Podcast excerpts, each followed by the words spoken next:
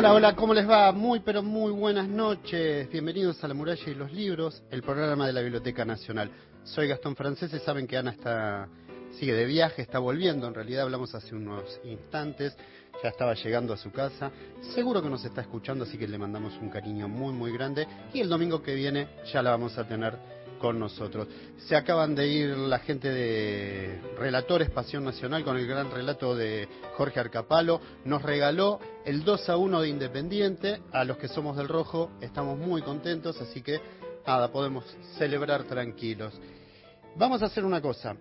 Nos acomodamos, primero voy con las líneas de teléfono. 11 65 84 0870 es nuestra línea de WhatsApp y el contestador 0810 222 0870.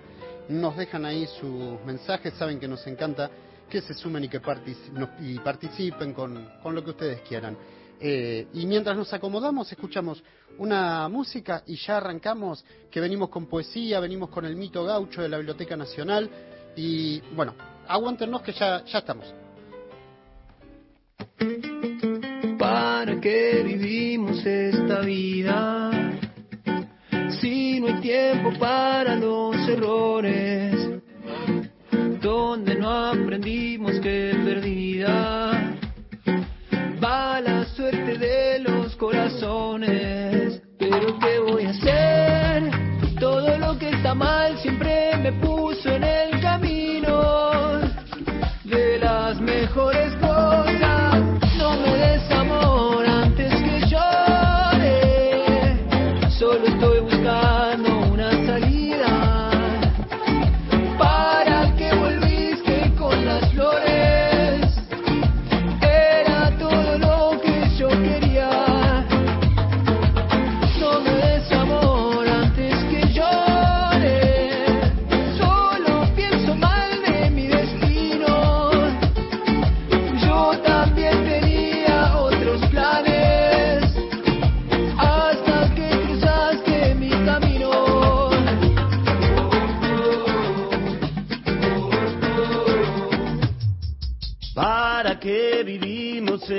vida? ¿Cuánto vale todo lo que hicimos? Seguiré pensando todavía. Nada como el tiempo que nos dimos. Pero ¿qué voy a hacer? Todo lo que está mal siempre me puso en el camino de las mejores cosas. No me des amor antes que llore.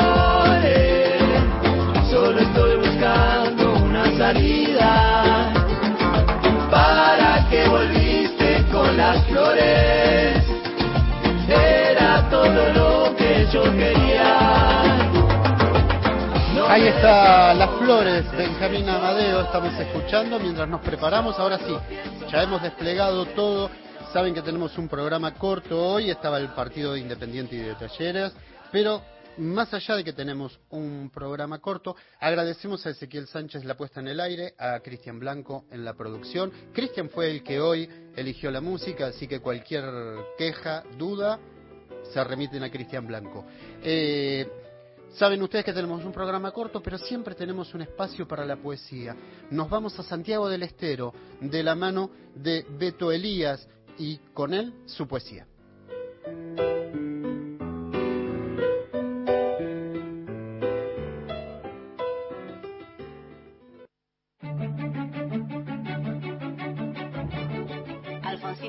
Siempre estás como ausente de la tarde. Raúl González Muñoz. Llora, llora, Lutabú. Enrique Banks. Alejandra Yo Pizarro. no sé nada. Hilario. Diana He soñado que tu dama Juan está...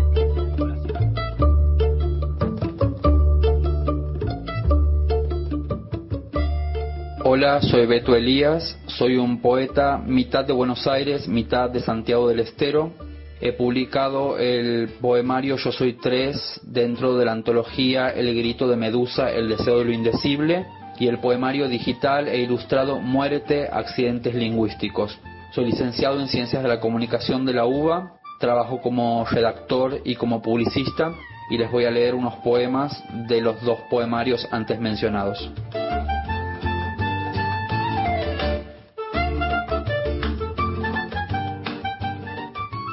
Desnucado. Se me resbala la patineta por un falso reflejo rotuliano o rolermaníaco con efecto especial de cáscara de banana en aceitada sobre pista de patinaje sobre hielo, el cual sorpresivamente me lleva de forma impactante a acariciar con un golpe en cámara lenta la nuca con el borde de la enjabonada bañadera blanca y veo la luz y huele a lux.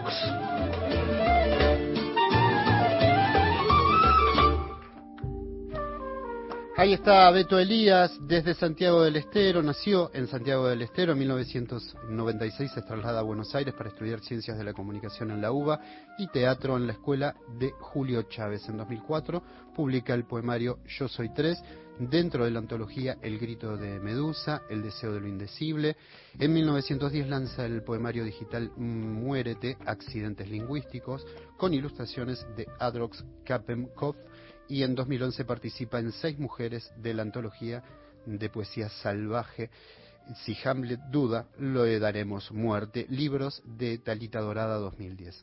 Actualmente está volviendo a escribir. Le mandamos un cariño muy grande a Beto Elías, que nos ha regalado su música. También vamos a saludar Las Armas de editorial Agua Viva. Es un, la novela de Belén Zavalo.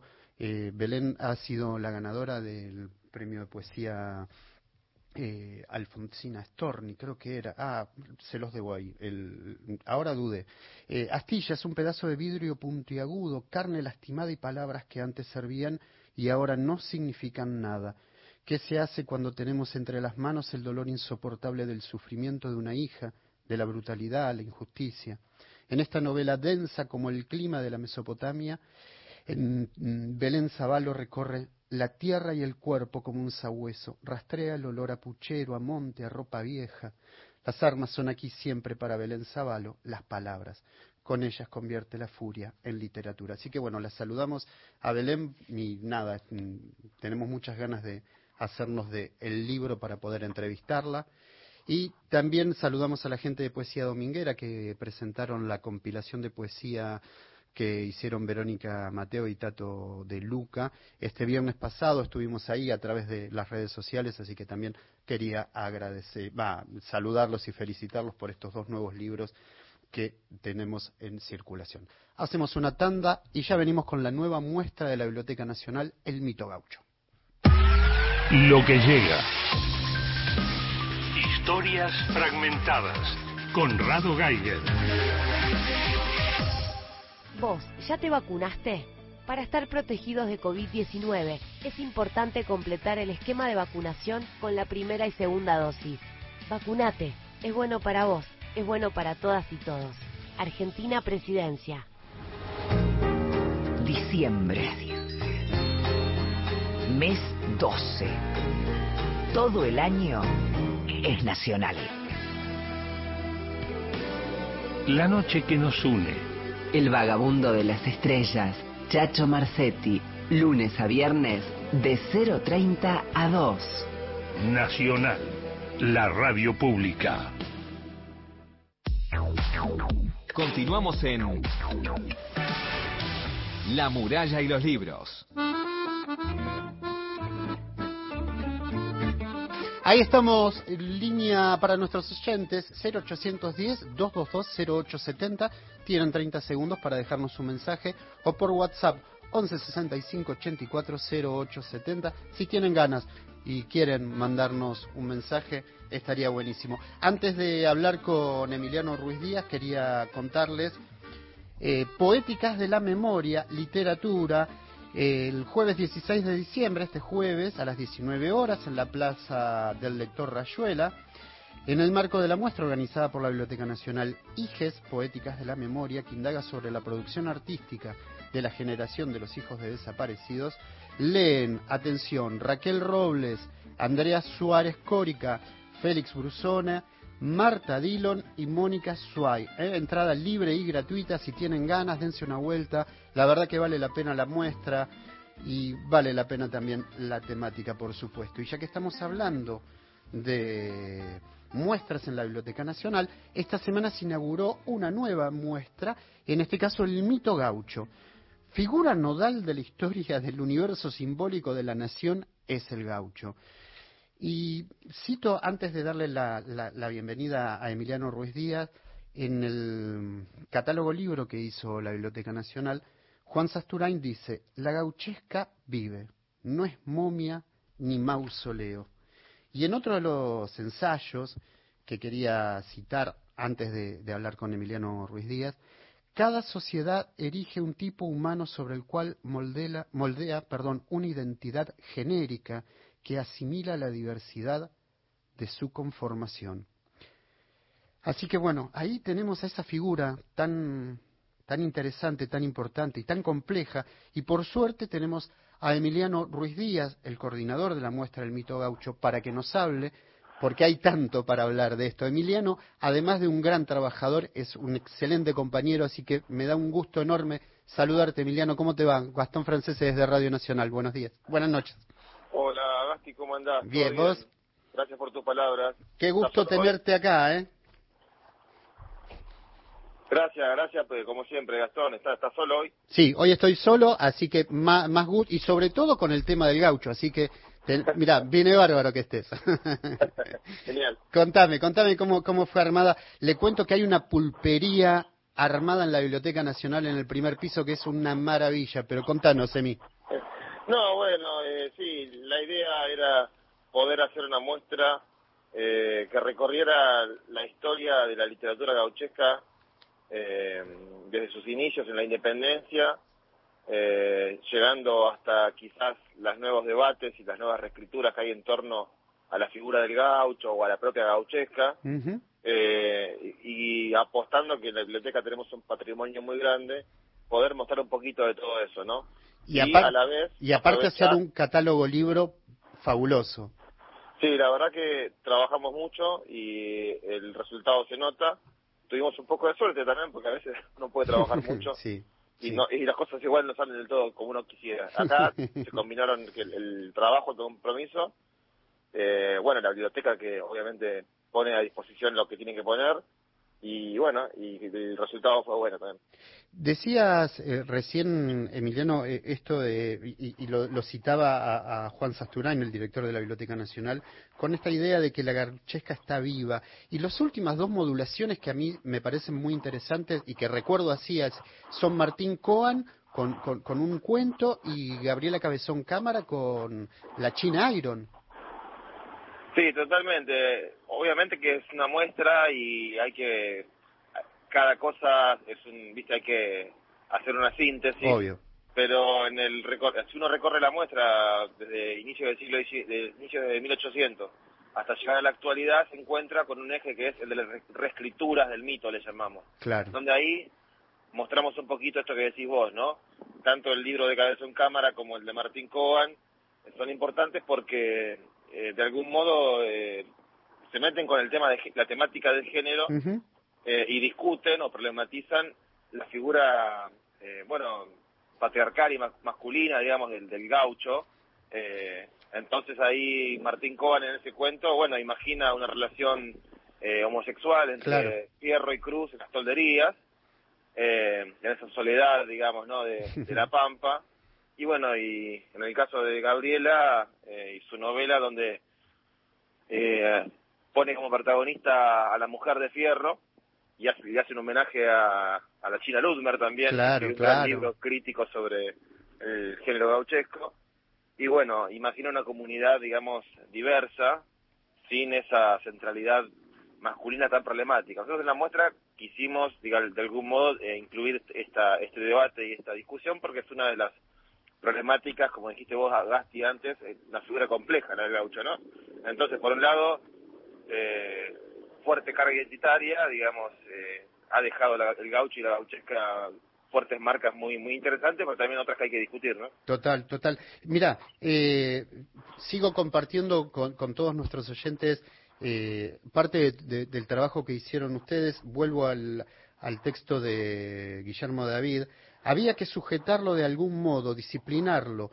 Solo el alambrado, la leva forzosa y las leyes contra los vagos y, y malentretenidos que, los, eh, les acotaban la, la movilidad obligándolos al conchavo, es decir, a su fijación como empleado en una hacienda. Acá lo que estamos hablando también es que hay todo un proceso de disciplinamiento y de incorporación, tanto por un lado la nación dentro de lo que es la División Internacional del Trabajo, como, como a esa clase subalterna, incorporarla ahí.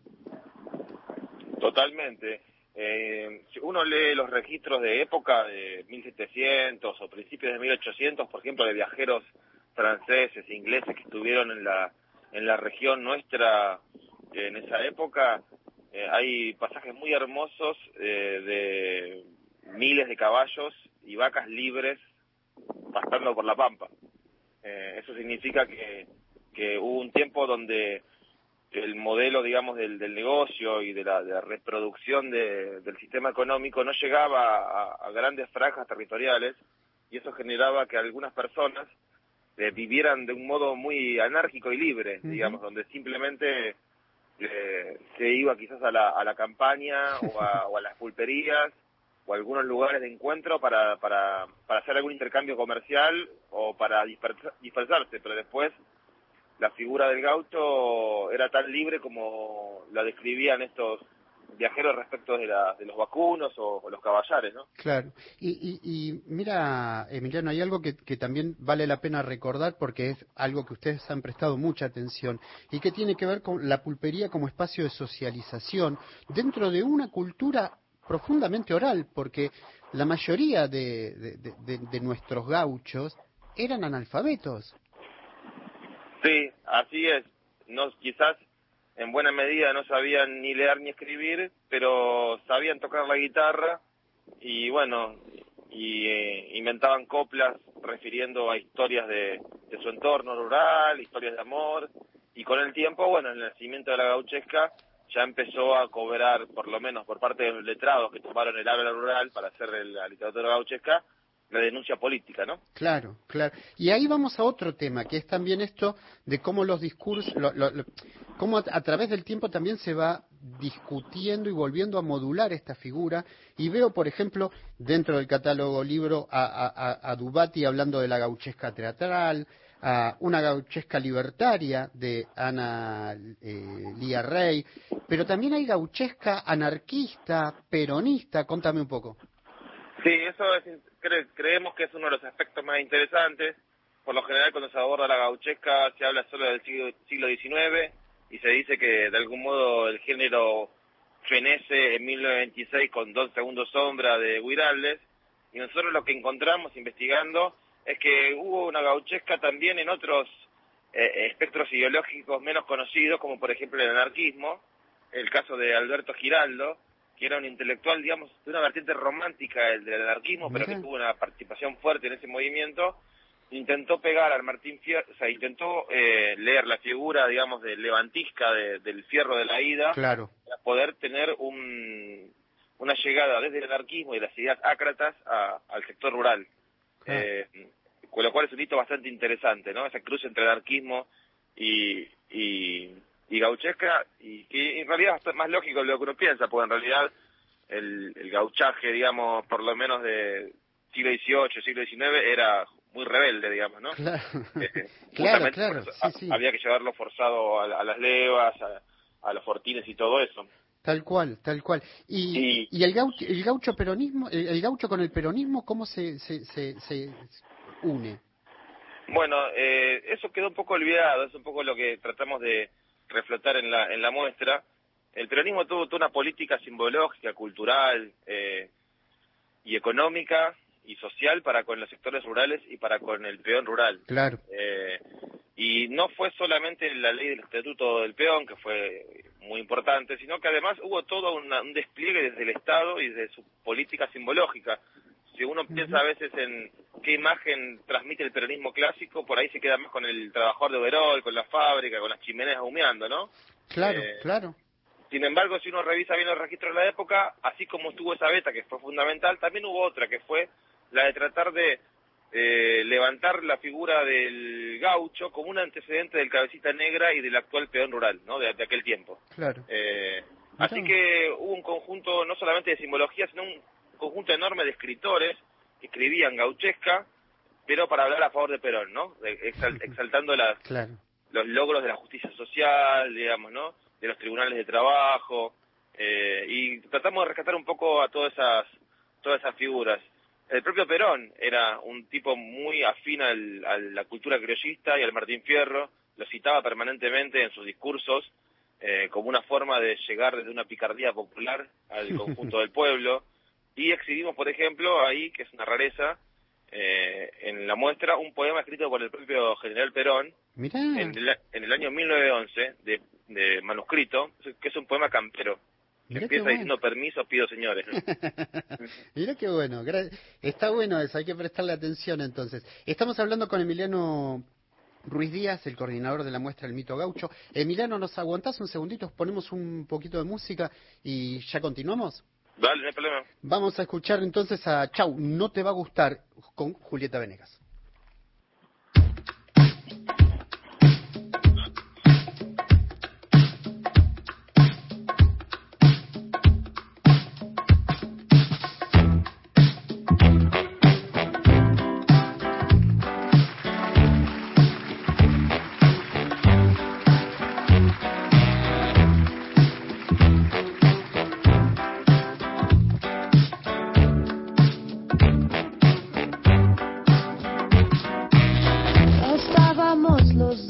Mirando el mar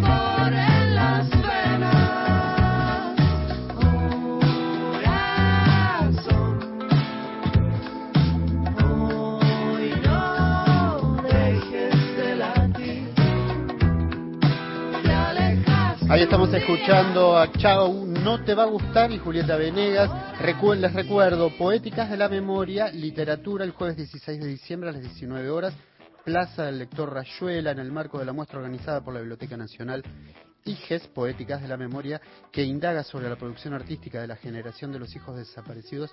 Leen Raquel Robles, Andrea Suárez, Córica, Félix Brusone, Marta Dillon y Mónica Swag. Entrada libre y gratuita, no se lo pierdan. Ahí los vamos a estar esperando en las 19 horas, Plaza del Lector Rayuela. Seguimos con Emiliano Ruiz Díaz, el, eh, Ruiz Díaz, el coordinador de la muestra del Mito Gaucho. Emiliano, contame o contanos a todos, en realidad, eh, se- a ver, ¿quiénes participaron en la, en toda la muestra? Vamos a, a nombrar a los compañeros, que, que hay mucho laburo ahí y está bueno que, que nos detengamos en eso. Sí, seguro. El otro día, bueno, hice una lectura extensa de cada uno. Acá va a ser más difícil. Lo que sí me parece fundamental es eh, nombrar, eh, bueno, el equipo de investigación, donde estuvo el propio director de Cultura, Guillermo David, Andrés Troncuá, María Redondo, Lautaro Bianchi y Fernando de Olivera. Eso es la parte de los contenidos, digamos, ¿no? De, la- Claro. del- de lo que sería el esquema, digamos, de los contenidos de la muestra. Pero después es muy importante el laburo que hicieron desde la, del sector de diseño, la compañera Maya Kuznicki, eh, Benedict Pestoni y Silvina Colombo y Dani Carreira, que dio una mano también, eh, en lo que hace a lo que es la estética, digamos, la- la, tipografía, la curaduría visual, eh, que trabajamos en conjunto muy bien y logramos que hacer un, un buen laburo, digamos, ¿no? Y después la parte de producción también, muy importante para poder conseguir los elementos que ambientan la muestra. Eh, hay un gran laburo de Pamela Micheli y de Karina Lorenzo. Genial. Y contale también a la gente cómo puede hacer para ir a visitarla, para verla. Eh, ¿Tienen pautadas algunas actividades también como muchas veces hacen? Sí, sí, justo este, como esta muestra, sino por las, bueno, por los tiempos locos que nos propuso la, la situación que se vive con el COVID. Esta muestra estaba pensada para 2020 y recién la pudimos inaugurar ahora en, en diciembre de 2021. Qué Se puede visitar todos los, de- en el horario que estaba abierta la biblioteca, de lunes a viernes. Eh, entiendo que por lo menos desde las 9 de la mañana hasta las 18 horas está eh, disponible para ser visitada en el primer piso. Y después hay otra parte de la muestra que está en la Plaza del Lector, en la Plaza del Lector Rayuela, Sí, sí. que es una muestra fotográfica que se llama Gauchos y Gaullos, que trata de ir al presente eh, yendo a- a- a- al ámbito rural, digamos, actual, en la zona del litoral argentino, todo lo que sería Entre, Rí- Entre Ríos, Corrientes, eh, y parte de lo que es la banda oriental, Uruguay y el sur de Brasil. Eh, eh, son todas fotografías de hombres y mujeres de a caballo, podemos decir, que siguen viviendo su vida acorde a un conjunto de valores que son los de la gauchesca, ¿no? Es, también es como sacar la mirada de lo que es la ciudad, donde por ahí esas costumbres se diluyeron, eh, e ir y reconocer que en grandes partes de, de nuestra región, del litoral, eh, del Río de la Plata y del sur de Brasil, en Río Grande do Sul, existe la cultura gaúcha, por ejemplo, y es una carga ident- identitaria muy fuerte, al punto tal de que a todos los que viven en esa en ese estado del sur de Brasil se llaman gaullos, ¿no? Es decir, el nombre gaucho nombra a quien vive en esa provincia, o estado, como le llaman ellos. Está muy bien lo que lo que señalas. Eh, la, la muestra eh, de fotografías ¿cómo, eh, pertenece al acervo de la biblioteca. ¿Cómo fue esa esa parte de la muestra? La muestra fotográfica eh, la llevó adelante un artista, bueno, fotográfico que se llama Cristian Delgado, que es parte de una investigación que se hizo previo a esta muestra, Mira, eh, que, que- del cual salió un libro, que fue un recorrido, digamos, un trabajo de campo que hicieron para expresar esto mismo que dije yo, la pervivencia de la cultura criollista en estos tres, en estos tres países, Guillermo David y el fotógrafo Cristian Delgado. mira. Salió un libro que compila estas fotos y un conjunto de textos que van hilando, digamos, la, las fotografías. Lo que hay, esto vino a complementar, esto también, eh, lo que está en la muestra, digamos, de la plaza, sería una selección muy acotada de 15 fotografías muy lindas, en blanco y negro, eh, de estas escenas gauchescas de, de la vida contemporánea. Ya lo saben, están todos invitados, la muestra está abierta. Mm, Emiliano Ruiz Díaz es el coordinador de la muestra El Mito Gaucho y te agradecemos muchísimo, Emi, por participar y felicitaciones por el laburo que encabezaste para todos los compañeros de la biblioteca que formaron parte de La verdad que es una muestra que está hermosa. Bueno, muchas gracias, Gasti. Quería decir una cosa más, nada más. Obvio. ¿Me das dos segundos? Sí, que ahí también compañeros de, de, bueno, de tu sector de prensa y comunicación, digamos, de la parte audiovisual, estuvieron también trabajando en la muestra. Ahí Santi Larre, Teresa Saporiti y Mariano Mucci estuvieron trabajando en conjunto con nosotros para sacar adelante un video que se proyecta adentro de la muestra, que es un breve video que selecciona diferentes momentos del cine y la gauchesca, ¿no? Con la participación de Ana Laura Luznich, una especialista en cine y criollismo, que bueno que trabajó específicamente en la muestra para esto. Emiliano, gracias y buenísimo que los nombraste porque vale la pena. Te mando un abrazo muy grande. Abrazo grande Gasti y bueno para toda la audiencia también. Ahí está Emiliano Ruiz Díaz. Nos vamos. Gracias a todos. El domingo que viene nos reencontramos. Un abrazo para todos.